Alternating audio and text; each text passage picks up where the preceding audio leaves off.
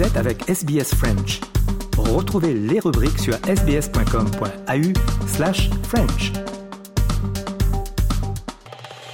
Vous écoutez le français sur Radio SBS. En ce jour euh, de journée internationale de la langue maternelle, et c'est toute célébration cette semaine, on a le plaisir de parler à Jacques Bernard. Jacques Bernard, vous le connaissez, on le connaît très bien, du Van du Livre. Bonjour Jacques.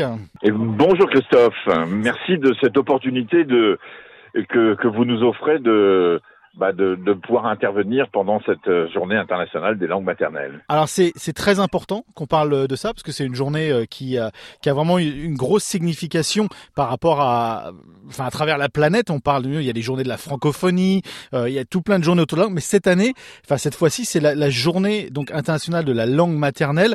Il y a ce lien avec la langue, mais aussi le côté maternel. Et, et on sait à quel point c'est compliqué quand on est étranger dans un autre pays de conserver cette langue. Vous vous œuvrez à ce que euh, ce soit un petit peu plus facile, on va en parler. À quel point euh, c'est important pour vous cette, euh, notion de langue maternelle? Oh ben, C'est pas simplement pour nous, nous on est simplement les, porteurs de cette culture, euh, mais euh, quand je vois tous ces enfants qui sont euh, dans, dans l'école de Téléopéa où on se trouve en ce moment, je veux dire ça fait vraiment plaisir quoi de, de, de voir qu'il y a autant d'enfants qui qui sont intéressés et des parents surtout qui veulent absolument que leur enfant continue à, à parler la langue maternelle. Alors c'est vrai que les, livres, et on va en parler dans, dans quelques instants, ont, une, ont un rôle à jouer.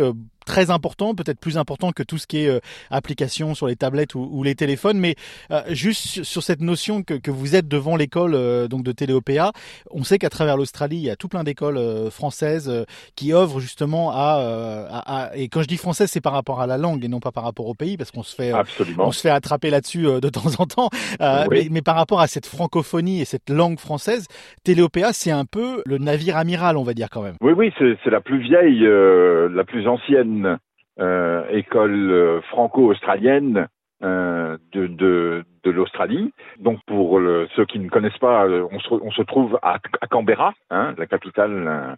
Euh, la capitale australienne. Donc cette école existe depuis très très longtemps. Je ne vais pas m'aventurer dans le, le nombre d'années. En mais, tout cas, assez d'années pour qu'on en parle. Oui, oui, absolument, absolument, oui. Et, et, et figurez-vous, je vais vous donner une autre information aussi. On, je me suis aperçu que euh, notre premier voyage avec le van du livre avait lieu il y a exactement dix ans, et c'était à Telopéa qu'on est venu. Euh, c'était du 11 au 13 février euh, 2014. Eh ben dis donc, et, et, depuis il y a eu quand même beaucoup de kilomètres. Alors on va pas ah. parler, on, on, parle pas d'empreinte carbone, mais en tout cas d'empreinte. Euh, non, non, non, non, parce qu'il faut, faut aussi des fois dépenser pour accumuler. Hein. Il faut quand même, faut quand même le savoir. Oui, absolument, oui. Alors c'est vrai que euh, y a eu de, de, de belles années d'insouciance. On n'avait pas encore conscience justement de de cette empreinte carbone qu'on pouvait laisser. Euh, je dois dire que maintenant on a réduit très fortement euh, nos voyages. Je veux dire, on, on essaye de, de, ne plus aller aussi loin que ce qu'on a pu faire euh, auparavant, euh, et on généralement on se limite à à, Brisbane, la Sunshine Coast, Sydney et Canberra. Euh, pourquoi? Parce que le van du livre est basé maintenant à Port Macquarie, donc entre Sydney et Brisbane. D'accord. Ouais, c'est euh, sûr que c'est important, mais c'est aussi important de faire voyager la culture. C'est ce que vous faites, euh, euh, j'allais dire presque au jour le jour, en tout cas sur chaque voyage. Absolument. Comment ça se passe ces, ces rencontres avec euh, avec à la fois les enfants, les parents euh, et sur dix ans, est-ce que vous avez vu les les demandes changer ou est-ce que accord quand même c'est un enfant d'il y a dix ans, ça reste encore un enfant d'à peu près maintenant, même si peut-être on l'a dit, les technologies ont, ont changé, ont avancé. Euh, un enfant, ça veut toujours des belles histoires, ça veut rêver et ça veut se sentir participer dans ces histoires. Oui, contrairement à ce qu'on pourrait croire, la lecture sur, sur tablette n'a pas pris le pas. Et ça, c'est une très bonne chose. Euh, les enfants sont toujours euh, euh, avides de, lire, de tenir en main un vrai, un vrai livre euh, avec du, papier. Et surtout, il y a quelque chose qui est important aussi, c'est que euh, nous, nous encourageons les abonnements à la presse éducative française. Et le fait pour un enfant de devoir attendre son magazine euh, chaque mois, euh, je crois que c'est une excellente, euh, une excellente chose pour euh, l'éducation de l'enfant et mais aussi pour les parents de voir cette joie euh, que l'enfant peut, peut avoir au moment où le magazine arrive. Ouais, on en avait parlé déjà, vous et moi, mais c'est vrai que quand j'avais 7 ans, 8 ans, j'avais l'impatience et l'insouciance de vouloir recevoir mon J'aime lire. Aujourd'hui, je vois euh, mes filles, euh, en tout cas la plus jeune, elle a l'impatience et l'insouciance de recevoir son J'aime lire. C'est la même chose. Oui, oui, absolument. Oui, c'est extrêmement important. Une petite anecdote, tiens, ce matin, en rencontrant, en rencontrant une, une maman euh, qui est qui s'appelle Anita. Alors, elle est d'origine polonaise, son mari est portugais et ses enfants sont à l'école française. Et eh bah ben oui, c'est ça aussi l'Australie. En Australie, le, tour en Australie. Oui, oui, tout à fait, ouais. Mais, mais ça, ça, c'est très beau. Ça veut bien dire qu'aujourd'hui, on peut parler du monde de la langue et on va parler de la langue française, mais euh, la, la, langue française, il faut vraiment encore le rappeler. Et des fois, c'est vrai que, mais à culpa, des fois, c'est vrai qu'en tant que franco-français, on, on, a tendance à penser euh, un certain hexagone, mais en étant à l'étranger, on, on, relativise quand même beaucoup cet hexagone et on se rend compte que le français, il est, parlé, il est parlé à travers le monde avec des Français. Il y a des Français et non pas un français. Et toute cette richesse fait une culture pas forcément anti-anglais, parce que c'est c'est pas comme ça qu'il faut, faut le voir, mais que mais que finalement les langues s'entremêlent toutes euh, les unes et les autres, et le français a vraiment son mot à dire dans ce langage universel. Oui, et d'autant plus que je viens de découvrir, et ça c'était euh, il, y a, il, y a, il y a deux jours, euh, qui est une, une organisation qui s'appelle Francophonie sans frontières et euh, qui a son siège à Paris et euh, qui a un, un, un, second siège euh, à Montréal. Et, et je trouve cette, cette, organisation tout à fait euh, euh, louable et, et, et, intéressante.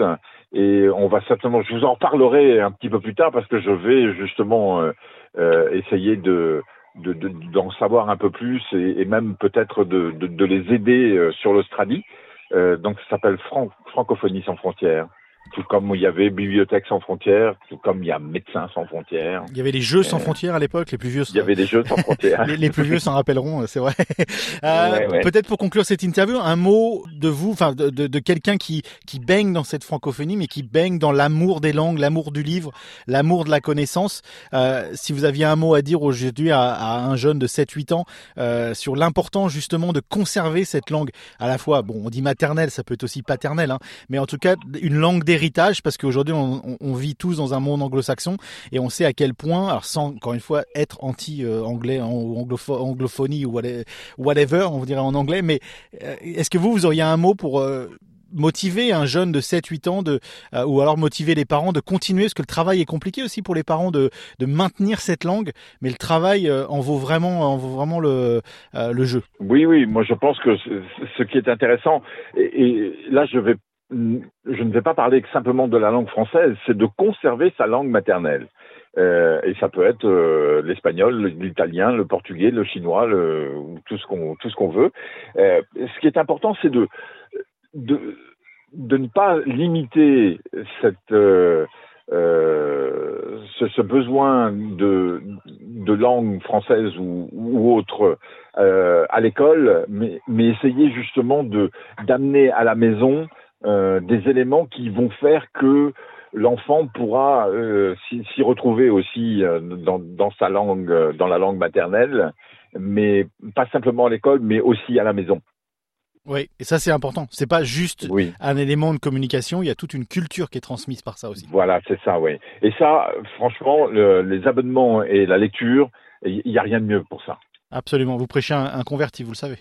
Oui, oui, absolument. Oui. Merci Jacques, c'est toujours un plaisir de, de vous de avoir. soutien en tout cas. Non, bah c'est avec plaisir et c'est vraiment euh, euh un soutien qui vient du cœur parce que euh, j'adore ce que vous faites et, euh, et bon. je pense que c'est ça se ressent dans toute la communauté à chaque fois quand on parle, euh, on, on, on, vient en parler de Jacques Duvan du livre et, euh, et c'est vrai qu'il y, y, a un impact qui est réel parce qu'il a un pas, c'est un impact avec les tout petits, mais c'est aussi un impact avec les parents. ça aide les parents et ça émerveille les petits, donc il y a rien, il y a rien bah à y ouais. perdre, non?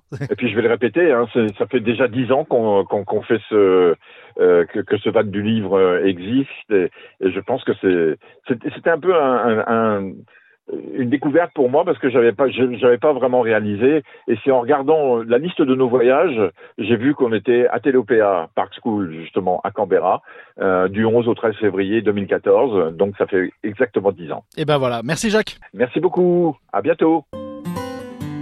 SBS French.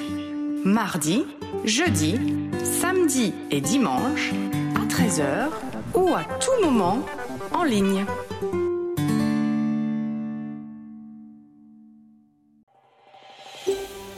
Vous voulez entendre d'autres rubriques comme celle-ci?